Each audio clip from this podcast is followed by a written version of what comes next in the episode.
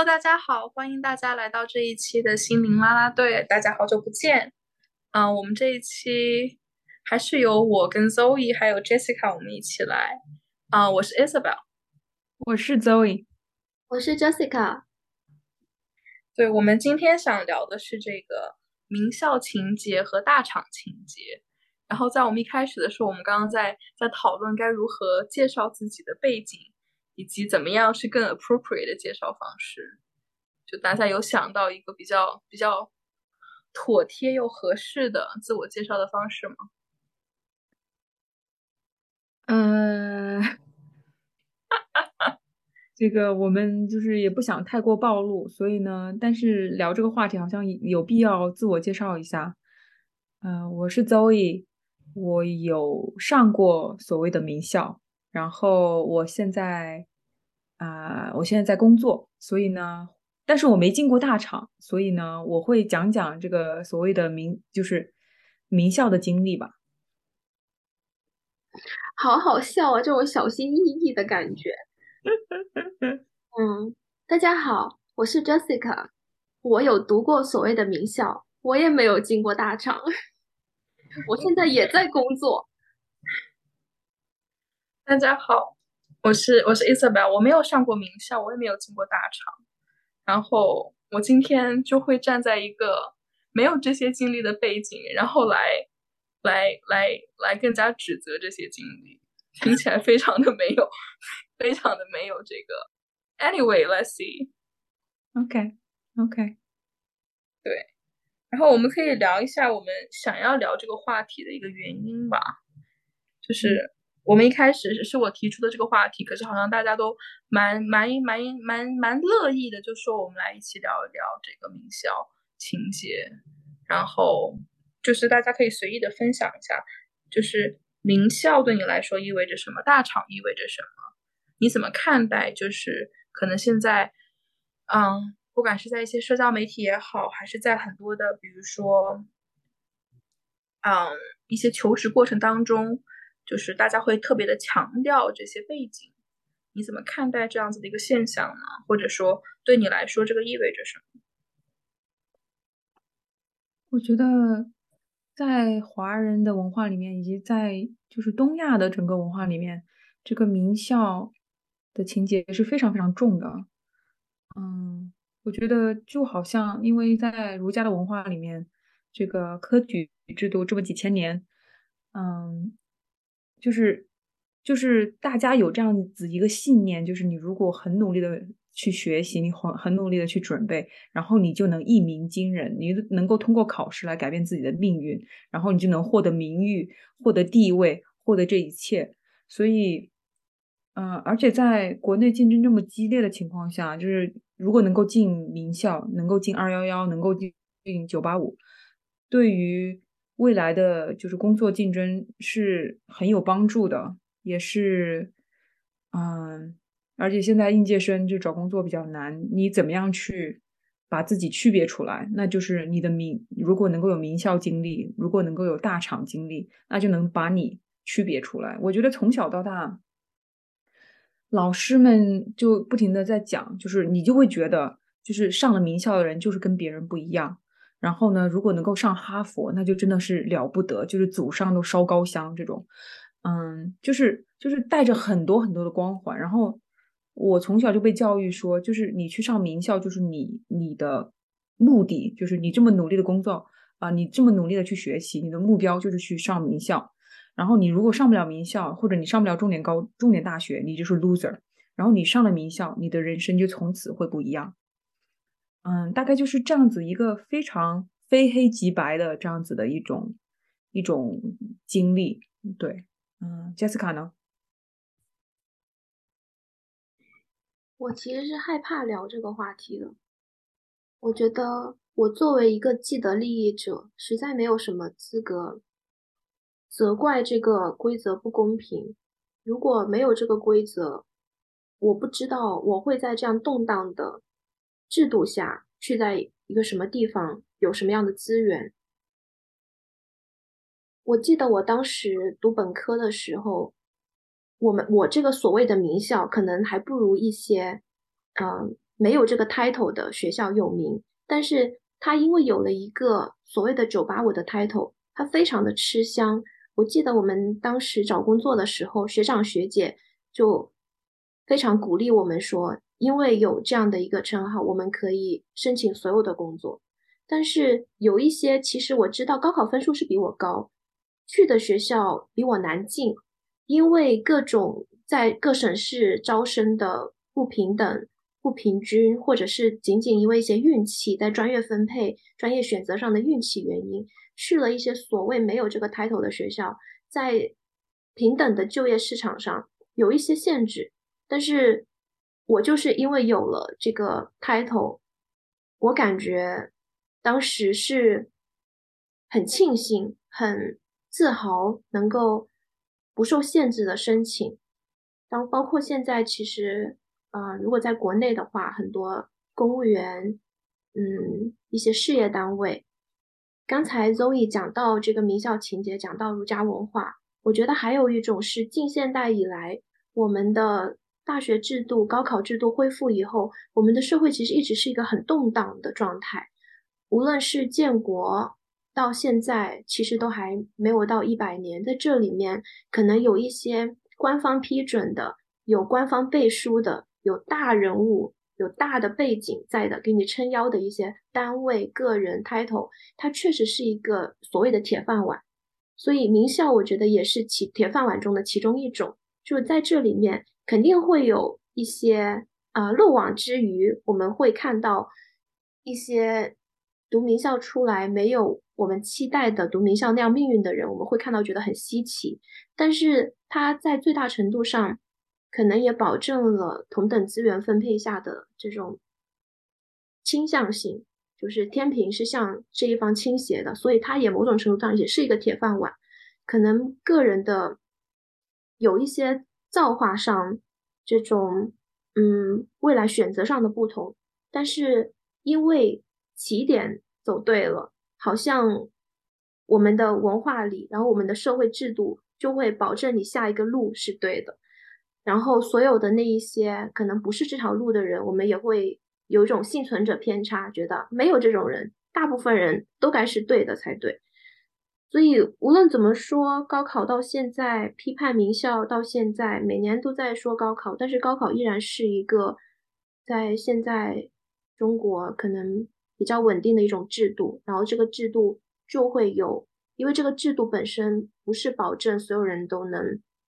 达到了一个合格线以后，都能够去到所谓的名校。它是一种划分制的，只有百分之几的人可以去，所以在这里面一定有竞争。然后竞争下去的人不一定，真的不一定是，嗯，就是没有达到这个及格线，有很多很多原因。但是那一些幸运的进到了这个线里的人，确实就是既得利益者。我。确实受到了很多好处，我无话可说。对我我自己来说，我没有过这个名校的经历，我也没有过进大厂的经历，所以我觉得一直以来对我来说，学历是一个让我很焦虑的东西，在很长一段时间里，嗯，包括我从小，我从来就不是那种学习第一名、第五名那样子的学生，所以我一直以来好像，嗯。并不是一个好学生去看待我自己的，嗯，但是我也觉得，尤其其实不光是国内，我觉得放眼到全球，教育资源的不公一直是一个非常大的一个问题。尤其我觉得在亚洲，嗯，我们看到中国、嗯，韩国、嗯，印度这三大国家是比较有名的，在这个，嗯，就是。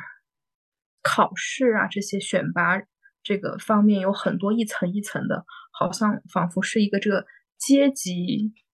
跃升的一样一一样的一个形式的这样子的一个一个一个一个筛选。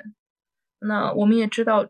国内很多的时候被诟病的这些高考大省啊，或者说是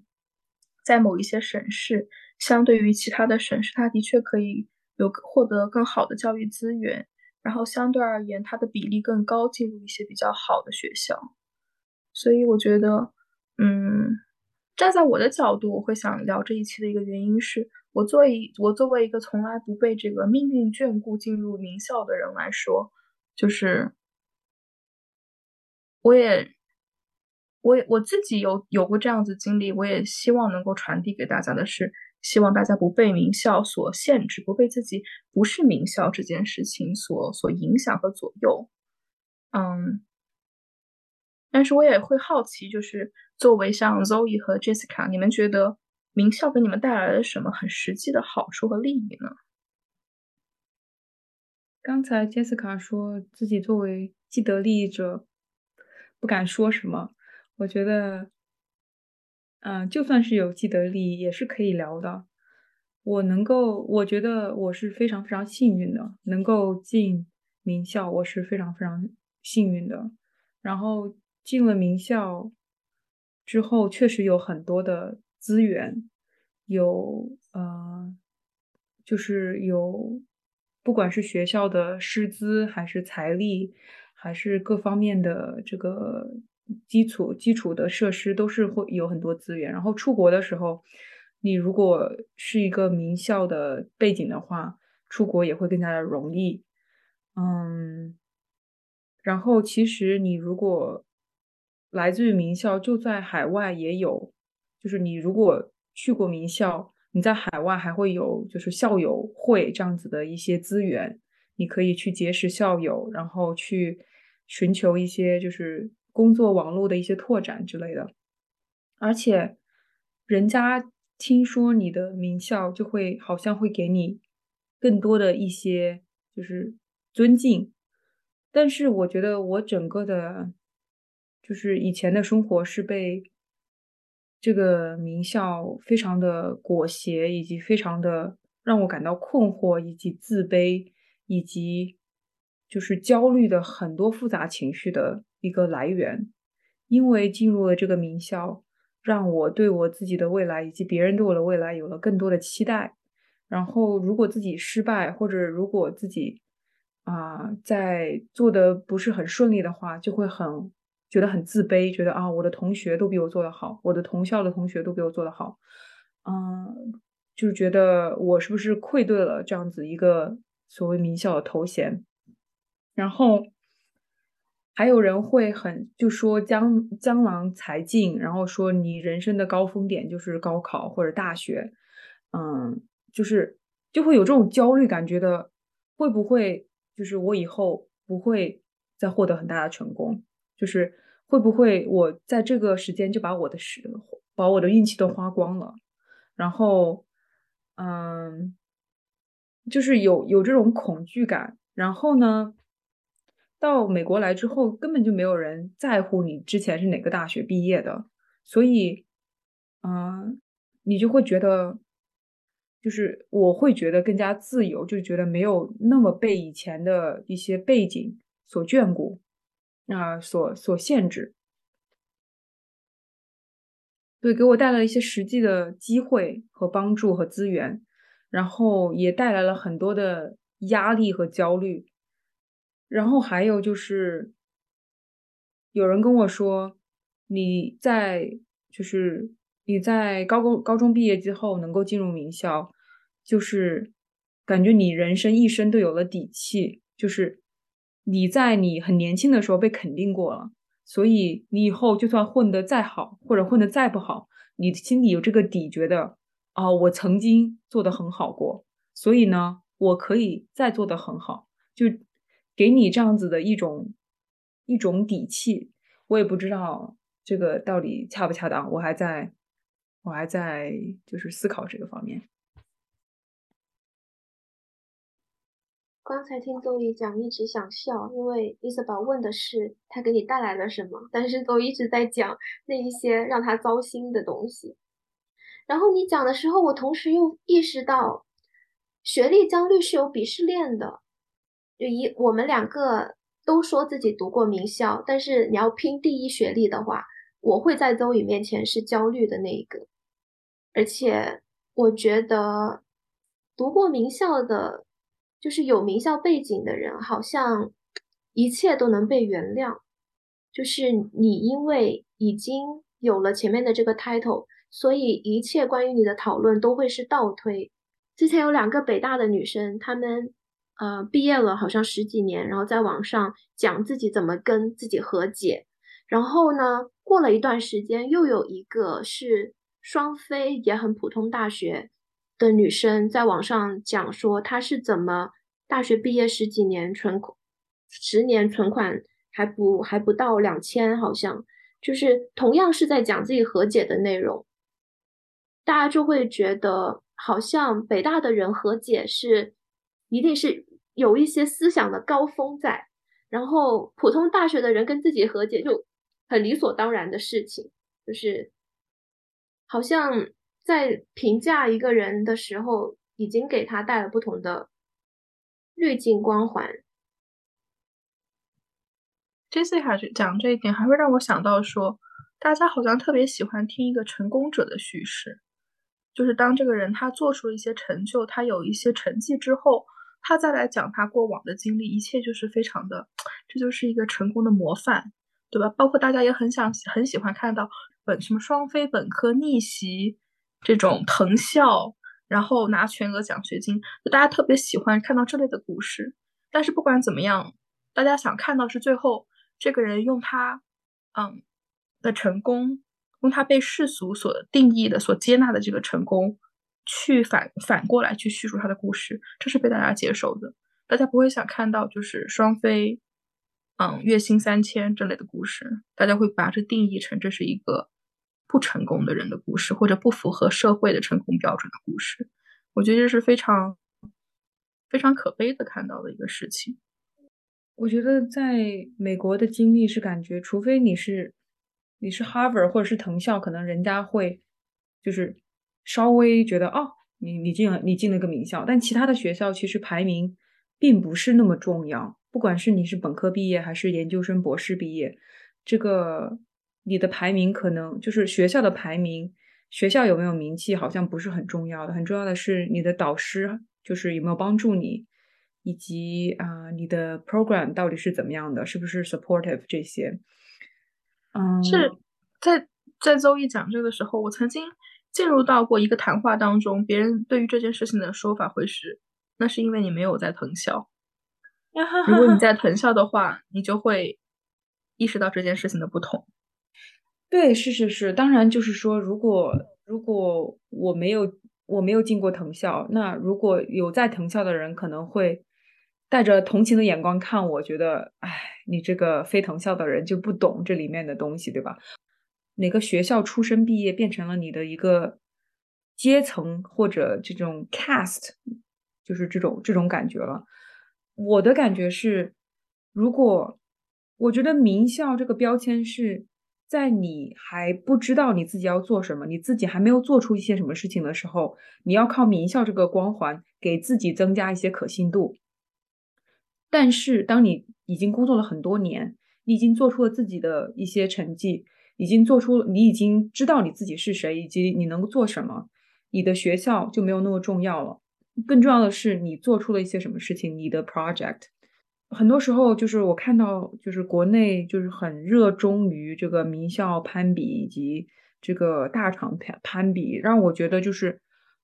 可能我们还不知道自己是谁，就是我们还没有就是特别的成就以及特别的经历来可以定义我们自己，所以我们拿这个标签来定义自己，觉得有这个标签我就是精英。或者没有这个标签，我就不是精英这样子的感觉。但是其实每个人一个每个人都是很复杂的。一个人他的经历，一个人他的他的品质，怎么可能就被这些就是名校啊或者这些标签所定义呢？就是很多时候我们用名校来对一些人论资排辈，以及甚至进行人格上的划分，就你是精英，他是非精英。我觉得是非常粗暴以及非常不准确的，然后也阻碍了我们真正的去认识这个人。所以我们之前也有聊过，就是我们可不可以不用 stereotype 来应对别人？我们可不可以可不可以真正的去了解这个人是做什么的？我们可不可以真正的去了解这个人他是怎么样的，而不是就是啊，这个人收入多少，有没有房，有没有车，有没有这些东西？名校的这个 title 让人产生非常多的焦虑。让让人产生很多的骄傲以及自卑。我会想到一个地方是，我们虽然前面在讲亚洲，想说亚洲文化下的这个对名校、对大厂的这些膜拜和对这些的一个推崇，其实在美国也是同样的，对吗？因为我们看过很多，就是近几年有非常非常多的爆出来的这个美国的藤校，尤其是藤校招生的一些丑闻，比如说有有有几位比较有名的演员，他们是如何就是通过啊给一些跟招生有关系的。或者说一些体育的教练给他们送钱，使得让他们把自己的孩子送进藤校。很多的这个私立的藤校被诟病的一点也是，他们更多的是校友，对吧？他的父母辈可能祖辈就是这个学校毕业的，所以他们本身就是校友。他们有些有捐款，有些没有捐款。但是似乎这也变成了一个就是阶级的固化嘛，对吧？就是有这份资源的人更有可能是他们的孩子或者他们有关系的人也同样获得这些资源。而这也是就是目前在美国很多时候被推崇的这个一代大学生的这个问题，怎么样能够让大学招生制度、大学的环境的设置更加的适宜一些，不是在有那么多资源的群体当中，使他们也能够在其中啊获得一些优势。听大家讲的时候，我就觉得名校有一点像是某某一片地的房子，你知道这个小区很贵。这个小区的钱可能是比另外小区更贵，然后不同的小区有不同的设施，然后不同的价位。进入到这个小区的人，也许不是所谓的 old money 比较稳定的家家产，也许他是暴发户，也许跟他结合，下一秒他可能会破产，也许他是用过一些不当手段获利，就是这里面的人可能很杂，但是。你会大概对这个住得起这个小区的人有一个判断标准，无论他是什么原因进来的，无论他的人怎么样。那如果我仅仅是一个，比如说销售员，那我要卖我的产品的时候，我会觉得这是一个很方便我的评价体系。那如果我是一个在看房子的人，在我自己的能力范围内，当然有一些名校确实可能会有一些。名不副实，或者说资源并没有，就是比如说他们的师生关系，或者是学术给的这种支持，没有其他的非名校，那么比如说更加符合你的专业发展，更加符合你的兴趣爱好，可能也会有这样的状态。但是可以默认说，大部分这种小区，就回到刚才的比喻，大部分这种小区应当是住的比较舒服的。那我想要追追逐一个让我住的舒服的小区，然后我刚好荷包里又有那么多钱，我觉得无可厚非。毕竟这就是现在这个环境。你可以去骂楼市、骂房产、骂这个房价为什么那么高，但是就是这是现实。杰斯卡刚刚讲的这个，其实对，就是名校教育资源。和就是是你住哪个小区，这些都是稀缺资源，就大家想要要的，对吧？但不是每个人都能够得能得到的，嗯，所以就是名校带来了这么多的好处，以及确实啊，就是教育它就是一个信号嘛。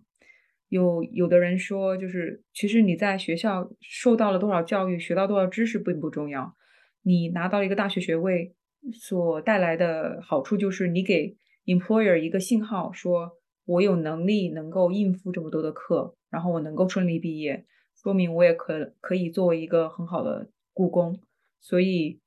教育可能本身不带来一些就是益处，但是其实只是给 employer 发送一个信号，对吧？那名校就是一个信号，要么你很努力，要么你很聪明，要么你家有钱或者有权。所以这也是一个。一个就是大家都想要获得的一个信号，所以对要追求名校本身没有什么错。对，大家都想要稀缺的资源，大家都想要去更好的地方住更好的房子啊，然后享受更好的生活。其实就是在社会学里面，大家都是讲这种，就是其实教育也是 social class 的一部分，对吧？就是你所你就是很多的 old money 都要进藤校，因为藤校也是他身份的一个象征，所以。我们人身上有很多 identity，就是你住哪儿，你的地址，啊，你的你的 social class，你的工作，你的你的就是你毕业的学院校都是你的身份的一部分，所以啊，也是你就是社会阶层的一种显现。所以大家为了更好的工作机会也好，更好的教育机会也好，或者想要展现他的就是就是他的地位、社会地位，他想要进名校，这都是能够理解的。但是我觉得我们现在在聊的是，就是对于名校这种痴迷。对吧？可能你一个小区你没 你没住那儿，你觉得 OK 啊？那我住别的小区就好了。但是如果有的我们看到有的人他是就是复读好几年，就是为了进名校，或者就是为了进某所名校，我觉得这就是属于一种就是过分的痴迷了。我觉得我们在在讲讨论这一部分。对，而且我觉得我还想补充一个部分是，我们刚刚讲到名校带来的好处，我们讲到了。对于就业带来的好处，对于这个所谓的身份象征的一个标志等等，或者说以后在就业市场上更好做。可是我觉得这其实都是它不是教育本身，它不是教育本身的意义，它是教育附带的一些附属品。我会觉得，就正是这样子的一个想法，这样子的一个理念，才使得这么多人想要进名校。因为他们希望带来的是名校背后光光环所裹挟的这一切，对吧？更有可能在就业市场上被接纳。然后更有可能拿出去是一个值得光宗光宗耀祖，然后被就是可以被别人称赞的一个 title，或者说它是一个在相亲市场上的一个一个 capital 一个资本，但这些都不符合，它都不是教育本身的意义。教育本身应该是更加更加抽象、更加形而上、更加的这个自由的精神、这个独立的思想等等这些东西。所以，我我希望就是我们可以就是分开这两个部分。我觉得我们在抨击的，或者说也不能叫抨击，就我们反对的是把名校只和这些很外在的、很社会价值建社会建构下的成功划等号的这个部分。我觉得这是我的我想要去反对的一些东西。伊斯宝，你刚才在讲的其实就是就是 human capital。就是教育本身是 human capital，觉得就是一种呃人文资本，就是你通知识的资本。你通过教育，你获得了更多知识技能，获得了更广阔的眼界，这是你获得的一些东西，是一种资本。然后呢，但是教育同时又会被认成一种就是 cultural capital 文化资本，就是教育能够让你显现的更加 upper class，某种教育资源会让你啊。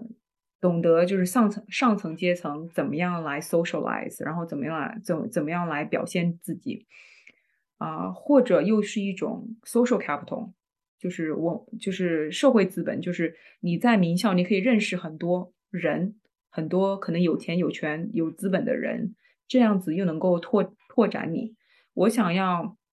我想要讲的一点就是就是所谓的 bug 其实不是 bug，是一个 feature，就是你觉得啊。可能大家把教育看得太功利了，觉得不是追求这个就是核心的 human capital，而是追求这个 cultural capital 或者 social capital。但是我想说，教育存在的本身，它在这个社会里面就是同时包包含这三个来存在的。很多时候，大家想去名校，并不是说这个学校教的知识别的学校都教不到，而是这另外的这些东西。所以教育。教育一直就是在人人类社会这几千年以以来，就是很多很很多时候，只有上层阶层才能接受教育，只有男性才能接受教育，所以教育一直是用来进行阶层分分化的一个工具，所以它并不是就是我们就是可能在资本主义社会之下是非常人文的，觉得就是这个。所有的人都有思都有自由思想的权利，然后所有人都有接受教育的权利，然后所有人都可以通过教育来 advance 自己。但是其实现在生活就是其实社会一直不是这样子的。就是你讲的这个思路，在很多大家选择学校的时候也能看到。同样的一个名校，其实有很多在非发达地区、非沿海地区的学校，他们的排名是更高的。但是如果你要考虑到就业，可能很多人会选择一个呃没有那么大名气的，但是在沿海地方的学校，可能在就业方面所谓的名气会更大。但是以排名来论的话，呃内陆的学校，或者说其他的那一些在排名上更高的学校，可能他们保研的机会更多，他们学校的资源倾斜会更多。在欧美，我感觉也是这样。嗯，在很多所谓的藤校，一些因为长期以来的时代积累，有因为一个名校一个名校有名，是因为他的出过有名的人，做过有名的政绩、有名的成绩，所以他成了一个名校。然后当我进去以后，我享用了前人留下来的这一些成果。刚才前面大家讲到的校友的资源、学校的资源等等，但是以我个人来说，我觉得我是一个愧对我的学校的人，因为我没有刚才讲的讲的这种所谓的预设的精英教育下成为的那种精英。我是一个开心的享用了这些资源，离开然后过一个平凡生活的普通人。然后当我回到这个再也没有名校的赛道的时候，可能当然大厂成为了一个新的赛道，因为大厂就延续了这种名校之间的呃这种。人跟人之间可以开始比较的一种感觉，然后让我们在读书，让我让我们读完书以后毕业还能继续比较。比如说我我现在在北美，北美社会没有这一种要延续的名校情节，但是好像我的个人的心理在毕业以后依然继续的想说啊，那我找同等工作的时候，我是不是应该找一个这种有一个大牌子的这种机构？嗯，能够有一点点这种靠山的感觉。然后当我出去跟人介绍的时候，还是会拿出我所在的这个单位它的名气，好像因为我在这里面，我就变得同样的优秀。我觉得它是一种心态，就是当我们在这个制度下成长以后，我无可避免的，我需要在这样的心态下装备自己。所谓冒牌者综合症，我们之前也有聊过，就是一种好像我在这里是被放错了位置，好像我不应该应该在这里，我是嗯战战兢兢的在这里。我感觉我一直都是在这样的感受下读完了我的上一个所谓的名校，不停的在怀疑为什么我会被录取，我会需要去问我当时被录取的老师，要求看我被录取的资料。包括我现在找到了这份工作，我刚开始工作的时候，我也去问了招我的老师，招我的人为什么要录取我，然后不断不断的需要在这一些细节中，嗯，证实证实自己是有能力在这个岗位上的，这种心态好像跟名校情节是联系在一起的。就我靠我自己，我站不住，我需要一个。比我更强的、更大的、更权威的东西来告诉我，我是他的一员，让我有归属感。我在想，我们中国人对于大厂这么有情节，是不是跟以前的工作单位是有关系的？因为就是九十年代之前，这个单位都是终身制嘛，所以你进了一个好的单位，特别是政府啊。或者企业这些国国企啊这样子的大单位，就代表了你这一生都有依靠，然后终身的工作、终身的保险这些，所以可能大家对于就是就是你的单位就代表你的这个 identity，好像有这样子的一种有这样子的一种一种想法。我觉得还有可能原因是这种动荡的时代下，大家都希望寻求一些稳定，对吧？而且在大家进入社会之后，其实很多时候你的身份就被限定，更多的身份或者你跟我更多的自我认同，也就是你在你的个人的这个家庭单位里面的一个身份认同，更然后在社会上面的这个身份认同，更多的就是几乎可以等同于你在工作里面的这个职业是什么。包括我也会觉得，好像慢慢长大之后，大家做自我介绍的时候都会很很没有那么有新意，就是啊，我的名字是什么。然后我在我的工作是什么，对吧？或者说我的名字是什么？我是哪里毕业的？等等这样子。然后刚刚大家讲的也会让我想到，就是就是我我们之前有提到一点，说我们就是小的时候，就是中国有个很很有名的这个话，就是不要输，不能让孩子输在起跑线上，对吧？然后就仿佛你你你从从从小的时候开始跑啊，然后中考，然后高考。然后进入了社会，接着跑，好像每一次每一次你都就是最好都要跑在这个第一梯队里面。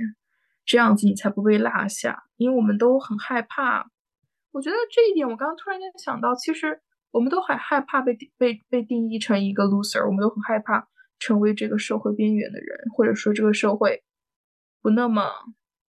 在前面的人，因为我们知道这个社会并没有把资源倾斜给这些人，对吗？我们都没有办法成为一个弱者，因为我们没有成为弱者的权利，或者说我们对这个充满恐惧。但我想讲的就是，我觉得长大之后，更多的意识到，其实我们根本没有在，我们每一个人都有自己独自的这个马拉松在跑，大家是跑在自己的赛道上的。你跟别人的赛道，有的时候偶尔有一个吻合的部分，但都是非常阶段性的，就是它根本从来都不存在一个一样的起跑线，它从来也不存在一模一样的一个赛道，你永远都是在跑自己的路。但我觉得这个是。一直以来，这个社会或者这个教育体系在灌输我们，就是你要跟身边的人去比较、去对比，你最好不要落下，你最好跟着大部队跑，你最好不要成为那个走别人不走的路的人。所以，我觉得，那在这样子的一个话语体系下，那走一个大家都走的路，走一个看起来最稳定的、最能够看到这个终点的一个路，当然是最好的一条路。对吧？也是更加 promising 的一条路，你更知道你会得到些什么。对，但是很多时候选大家都选的一条路，并不一定是件好事。比如说，大家都去股市投的时候，你就知道不是快不行了。就是很多时候，就是这个供需关系嘛。你当很多人都去选择同一个选择的时候，这个选择就变成不太好的一个选择了。所以刚才你们有提到这个名校大厂，就是在这个不确定的社社会中想要寻求确定性，我觉得这这也确实能够理解。但是名校大厂也不一定就能够给你承诺这个确定性。我们现在看到很多的大厂也在也在裁员，然后很多的名校其实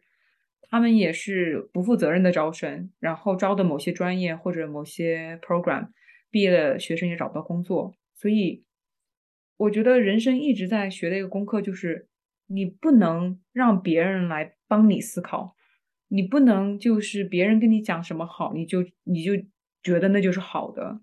你必须 就是这个小马过河，你必须得自己试一试，你才知道这个哪个是适合你的，哪个是不适合你的。恐惧跟别人不一样，然后恐惧被落下，然后一定要在这些能够量化的标标签上。处处赢过别人的，不管是学校排名，还是大厂，还是包裹，还是就是结婚生孩子这些，你一直都不落下的这种完成指标式的人生，就是感觉是挺焦虑的。我觉得就是还是这个嘛，就是到底是别人告诉你你想要什么，还是你自己寻找你想要什么？就是你怎么样定义你人生的成功？就是。这个人的成功就是代表就是你想要的成功吗？就是有些人他事业上很成功，但是他可能不是一个很好的父母，或者他对家人很糟糕。那你想要成为这样子的人吗？就是在你的生活中，到底什么是最重要的？我觉得就是我之前也是看了一篇文章，然后自己在写，就是 How do I define my own success？就是我怎么定义我的成功？我以前一直很焦虑，觉得，哎呀，you know，我就是我以前的同学进名校了，或者啊，我以前的同学啊，就是啊赚了很多钱，然后或者进大厂，然后啊我都没有这些，那我怎么办？就是有一种人生考卷我没能写上标准答案的这种感觉。但是后来我发现，我如果有他的，我就一定会高兴吗？好像我这个我我好像也不会高兴。那我想要什么呢？我想了想这个问题，我发现就是比如说我写下来的一些答案，就是说内心的平静，然后自由，然后能够寻找属于自己的社区，build community，去帮助别人，以及我还写了一个是跟动物在一起，就是。我发现我很喜欢动物，就是我很喜欢跟就是什么马呀、羊啊，然后狗啊这些这些小动物们在一起，我觉得特别开心。然后我就发现，哎，我怎么自己之前自己不知道呢？或者我就算知道，我也不会特意为我的生活来设计这个部分。就是我一直就是没有去主动的去，就是我应该怎么样更主动的去设计我的人生，来让我的人生能够在我的定义下成功。这是我在思考的。你刚刚讲的就让我想到，就是作为我来说，对于我一个没有名校、没有大厂经历的人来说，我觉得有的时候我会有一种，有一种很，这个讲法也很奇怪，就是有一种又很侥幸又很自由的感觉，就是我有一种我就烂，所以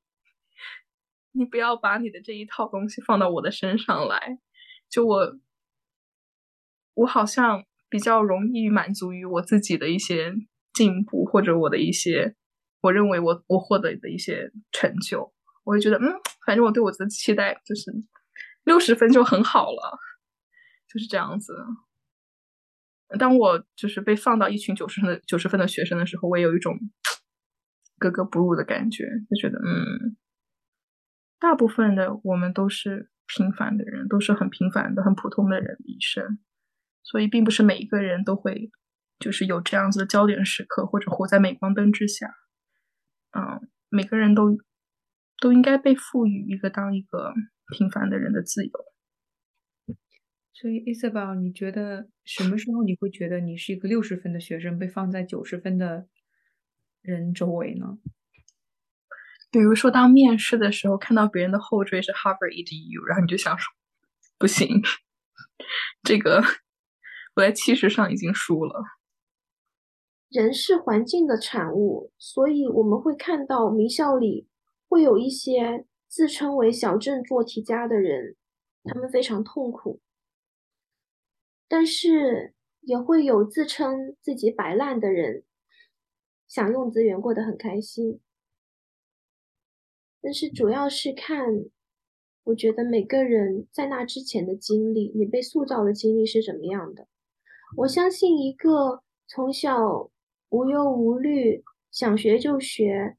嗯，不想学也会被正向鼓励、不被批评的人，他如果因为一些契机去了名校，跟那一些从小就被要求你必须是第一、最好去到名校的人会不一样。哪怕他们被放在不同的环境，去了没有那么不是名校的地方，我相信表现也是不一样的。名校是一个。或者说学校本身它就是一个小群体，它聚集了一些，嗯，因为一些标准筛选出来的个体，这些个体肯定都是非常独特的人，但他们又都有一些对于这种制度下形成的默契。我体会过不同的专业，所以我会能感受到，比如说专业的划分会让不同气质的人在一起。嗯，我去过的不同的专业，大家的气质就很不一样。会让我在环境里有非常多不一样的感觉。当我本科毕业，从一个所谓的国内的名校第一次去北美读书的时候，我去的不是一个北美大家会认知的名校。我在那个学校里得到了很多好处，因为我是比较少有的国际生，所以我有非常多的一些可以获得的资源。我有嗯更多的为自己争取的空间，但是同样的，因为它没有那么多的总体上的资源分配，然后那个学校的人可能嗯也没有见到太多国际生，可能有影响到他们的对于一些文化敏感度的理解。我经历了很多种族歧视、文化歧视，但是等我这个学校毕业，去了另外一个所谓的所谓的名校的时候，又会感受到，哎，这一群人，他们非常有敏感度，因为他们受过的教育使他们筛选以后，他们知道什么是所谓政治正确的，他们在表面上都会让你非常的舒服，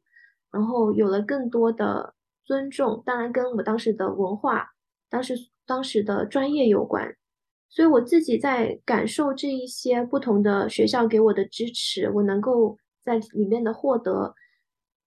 以仅仅以我个人的非常有偏向的样样本来说，因为我我自己的心境、我自己的年龄都会是影响因素。我不得不说，我非常感恩我在那一些所谓的名校的环境里面获得的那些支持，但是这些支持是需要建立在我知道我自己是谁，我知道这个环境是什么，我知道我为什么来这里的基础上。当我第一次只沾沾自喜于自己在名校里面，嗯，能够获得这样的资源的时候，我没有体会过。没有资源的人是什么样的生活？我没有想过我的使命、我的责任感应该是什么。我仅仅是在那里面感受着这一种优越感。但是当我又第二次回到这个所谓的名校的时候，我才开始感受到他跟我之间的关系。但是，就是一日进名校，终身进名校。我感觉我毕业以后也不断的受到他的资源的辐射，直到现在，很很多时候我会分不清我现在拥有的一些小小的成就，那一些我值得为自己庆幸的东西是我的，还是来自于别人，因为我的名校身份给我的怜悯。比如说，我去到这个单位拿到了这一份工作机会。我当时就会想，哎，是不是因为这个应聘的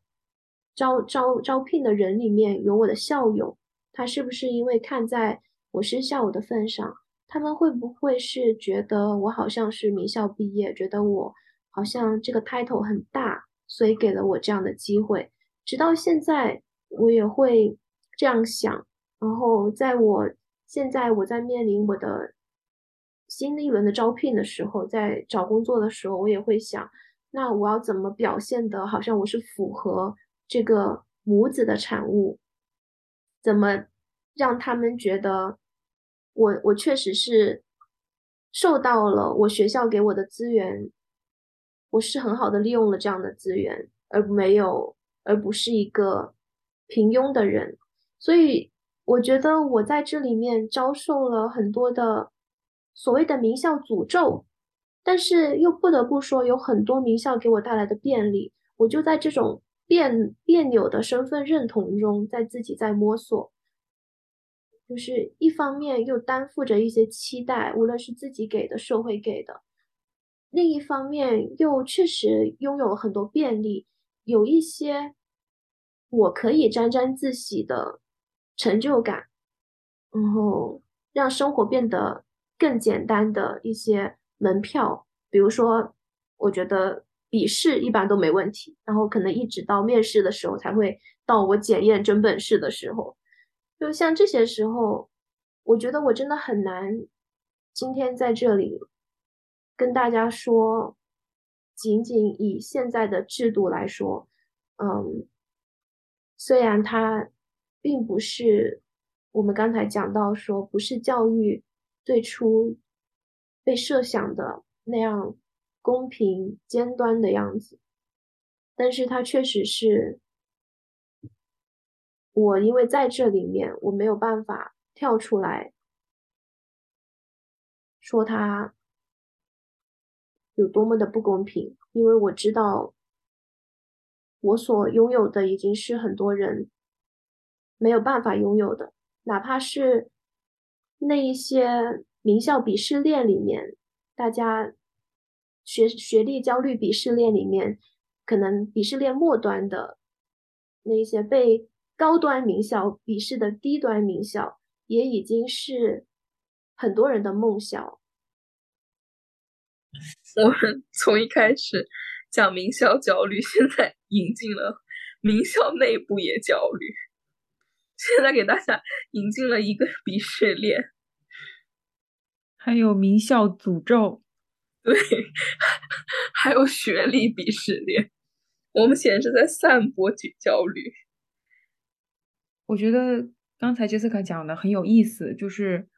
我们刚才一直在讲，就是名校给了我们什么，我们为什么就是大家为什么这么追求名校，我们从名校里面能够拿到什么？但是杰斯卡刚刚讲了，就是那。我的社会责任是什么？我觉得就是我可以做什么？我觉得这一点是，就是我们的名校讨论里面非常缺失的，就是社会服务的这方面。嗯，我知道燕京大学的校训叫“因真理得自由以服务 ”，Freedom through truth for service。当然，这是有基督教的传统啊背景的，但是，嗯，很多的大学都有这样子的。社会服务的这样子的自我觉觉醒和以及这样子的使命，嗯，之前有看到北美的就是华人的论坛上面有有人聊到，就是说，哎呀，我的儿子从哈佛毕业，然后要去非洲进行就是 volunteer 的，就是服务，我该怎么劝阻他？嗯，里面就有人讲到说，你觉得就是读了哈佛就是应该去。就是当 investment banker 或者去当 lawyer 或者去做这些社会精英的事情，嗯，为什么他接受了最好的教育，不能去服务于很需要帮助的人？这点是我们的讨论里面很缺失的，就是有一种，就是其实做社会学的研究，经常就会陷入这样的误区，就是觉得，哎呀，钱、名利这些都是非常非常重要的。健康什么都非常重要，大家都削尖了脑袋想往往上面挤。当然，当当然，事实也是这样，这是一部分的事实。就是有这样向上的人生，特别是在于我们社会很动荡，然后中产被贫困化，然后大家感到非常不确定的时候，当然想要更多的确信。名校就是这样子的一个确信，对吧？你可以就是对你未来的一个很明确的投资。但是，就是我们可以一直追求。更好、更有钱、更更更怎么样？但是同时，我们可能要想一下向下的人生，就是我们怎么样可以可以给出去，就是我们能够做什么，我们能够帮助别人什么？我每次想到这样的问题，我都觉得就是觉得自己力量非常微薄，觉得养自己都养不活，为什么我还要想这样的子的事情？但是但是想一想，其实我又有很多的特权，我又有很多的。就是我有很多就是比别人都很幸运的地方，所以我也需要需要去想一想这些事情，这也是一个矛盾吧？我觉得，我觉得一方面我觉得，哎呀，我要更努力，我就是我现在我需要我给我人生就是更多的安全感，更多的财务上的安全感。但是另外一方面，我想说，那我能够做一些什么？嗯。这是两个，就是都在，就是一一个矛盾的话题。对，好的，我们最后一个问题就是，就是如果，特别是针对于在我们接受高等教育之前，如果对那时候的你有任何你觉得你可以去分享的，以以你现在的人生经历，对于很多事情的阅历来说，你会分享什么样的呢？或者你会告诉他什么样的事情呢？这确实是一个很个人化的问题。我刚经历过我家里的小辈高考，我帮他们选大学的这个过程。我自己的标准是，嗯，怎么样能让你未来的选择更多？所以我都是冲着一些双一流、有这个 title 的这种院校去选。但是最后，呃，我家里的这个。小贝同学，他选择的是一个离家近的，他有他自己的喜好，这是一个让家里人都很满意的选择。他最后选选择了一个方便他回家的学校，我我自己心里有不爽，我觉得这不会是一个我做的选择。但是呢，每个人又确实都有自己的想法，到底你是想要？嗯，在你看来，大学是一个要读的一个阶段，读完以后就好了，反正就是一件事，做完就行了，拿到毕业证就行了。然后这四年我可以，嗯，开开心心、轻松的、愉快的，在一个嗯气候环境也舒服的地方度过，还是说它是一个给未来的选择做缓冲的？我未来想要。在国内读研，或者是想要出国留学，或者是，嗯，有一个某个特定领域的工作，工作方向，它是需要某一种特定特定的大学、特定背景的大学的毕业生才好就业的。我觉得这一些太复杂了。当时的我从来没有人跟我想讲过这些，当时只有一个标准，就是哪个大学招生分数线更高，然后你就往你的分数线最高最顶的那个大学去去投，然后投到那里就哇，这个赚到了。然后如果哪一所名校当年爆冷，然后被往年分数线没有那么高的人这个投中了，哇，那可真是太幸运了，太棒的事情了。所以它就会导致，哦，我现在的我发现我现在的语境是在讲这个高考制度下的这个高等教育。所以如果是这样的话，其实选择非常的少。我我们现在讲的就是高高考语境下的这个十二年的这个教育，因为我们三个人都是经历过这个的。但其实听你刚刚讲这个，就是我也会想说的是，十八岁的我的标准很简单，我要离家近了，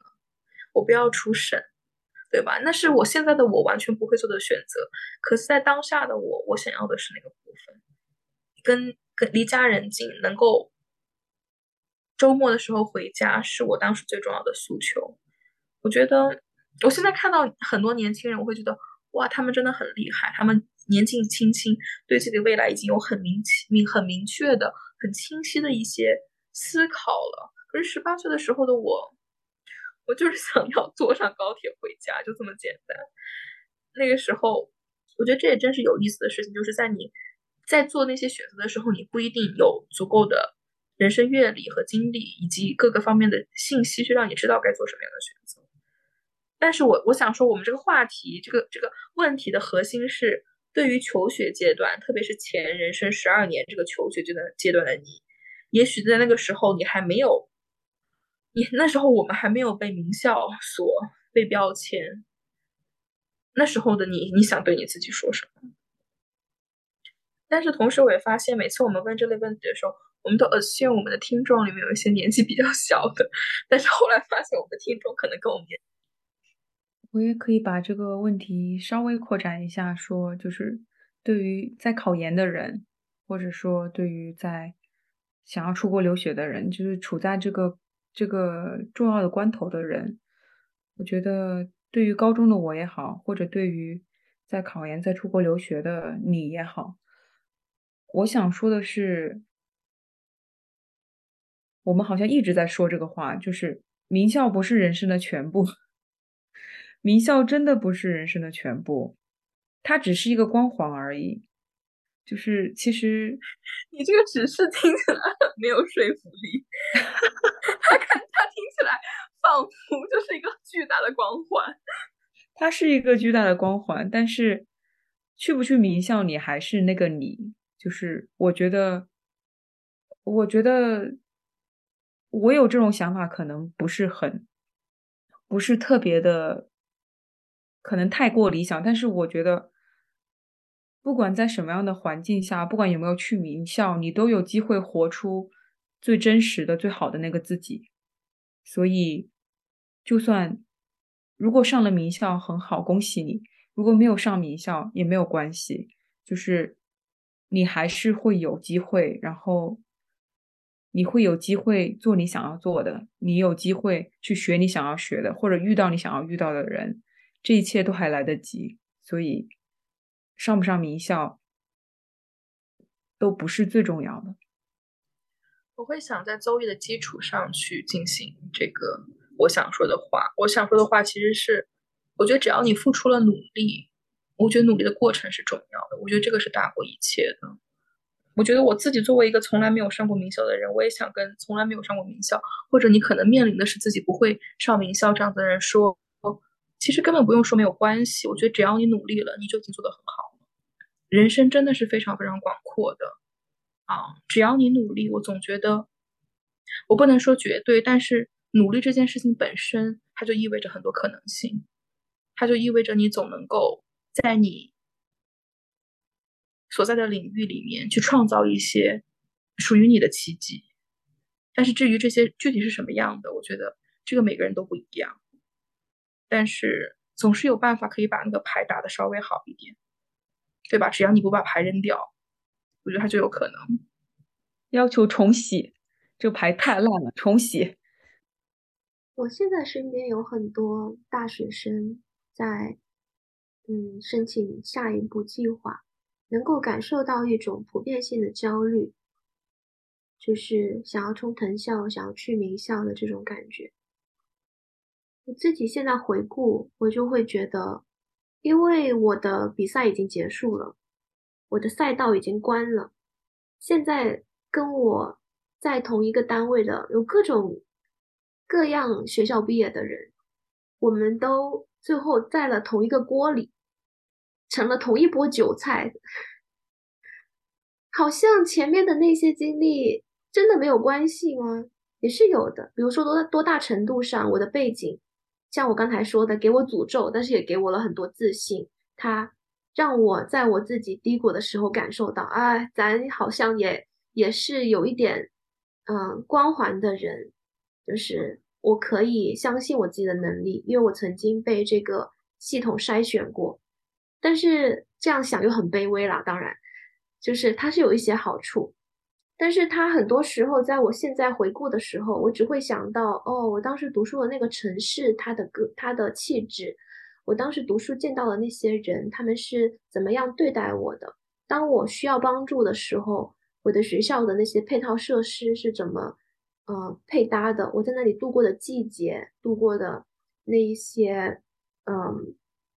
就是春夏秋冬这种吃喝玩乐的时候，所以我现在反而会觉得，要比起去想你要去哪个学校，我觉得你可以想一想，你想要怎么样的度过你未来的四年或者三年或者五年，你想要呃吃的好吗？你想要。跟同学们玩的好吗？你想要有更多玩的地方吗？或者说你想要一个学费便宜一点的地方吗？你想要你毕业以后债务能轻一点吗？你想要一个实习机会多一点的地方吗？我会觉得这一些更现实的，反而是除了学校排名以外，给我们的